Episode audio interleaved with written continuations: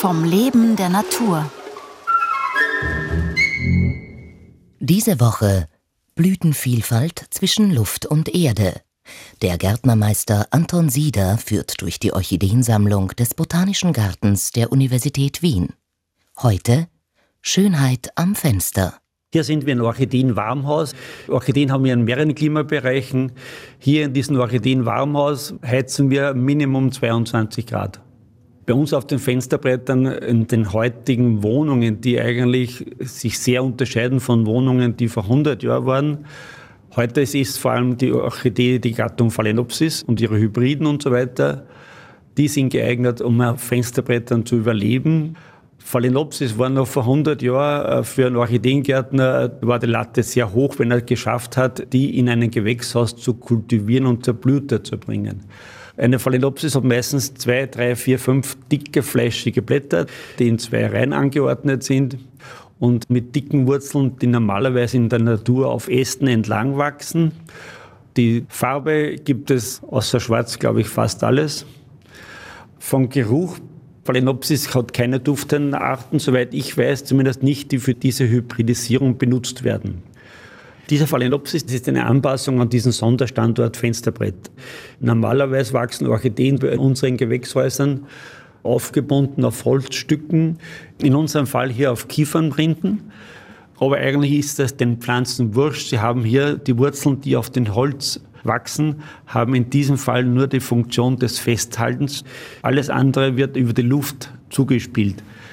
Für uns ist nur wichtig, die sind strukturstabil, die halten lange. Was für uns ganz wichtig ist, wir haben ein Etikett mit allen Informationen, mit der ID dieser Pflanze und daran hängen alle Informationen, die für die Wissenschaft wichtig sind. Wir werden kurz dann schauen zu den Alkoholpräparaten. Da haben wir momentan habe ich so Pflanzen, die neu beschrieben wurden aus unserer Sammlung, haben wir momentan über 30, die wir gerade aufbereiten, um, um sie wieder ins Herbar zu übergeben, wo sie dann längerfristig gelagert werden sollen.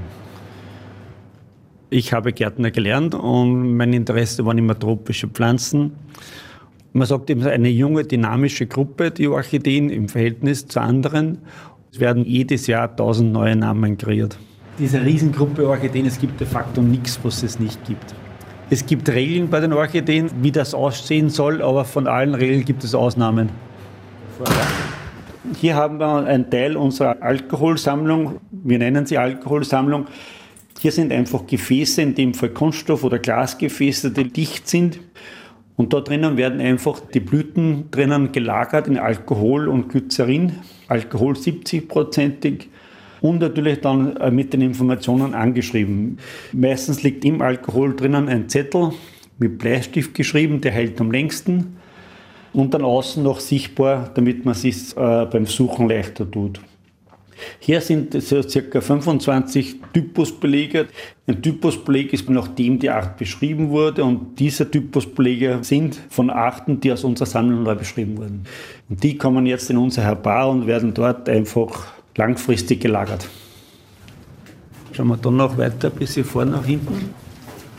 Das ist eine Kalante, ist eine Orchidee aus Asien in diesem Fall eine Gruppe von Kanante, die vor allem vor 100 Jahren sehr viel als Schnittblume verwendet waren. Und da gibt es eine Gruppe, die sich einfach in der Ruhezeit ihre Blätter fallen lässt. Ruhezeit heißt, so wie es bei uns einen Sommer und einen Winter gibt, bei uns ruhen die Pflanzen im Winter. In den tropischen Gebieten, wo eben eine Trockenzeit herrscht, in dieser Zeit verlieren sehr viele Pflanzen, machen eine Ruhezeit und werfen die Blätter ab und dann blühen diese Ort mit kräftig gefärbten Blüten in diesem Fall Weinrot und beim Schnitt die Blüte hält sehr lange in der Vase. Blütenvielfalt zwischen Luft und Erde. Der Gärtnermeister Anton Sieder führte diese Woche durch die Orchideensammlung des Botanischen Gartens der Universität Wien. Gestaltung Lothar Bodingbauer. Redaktion Renate Plim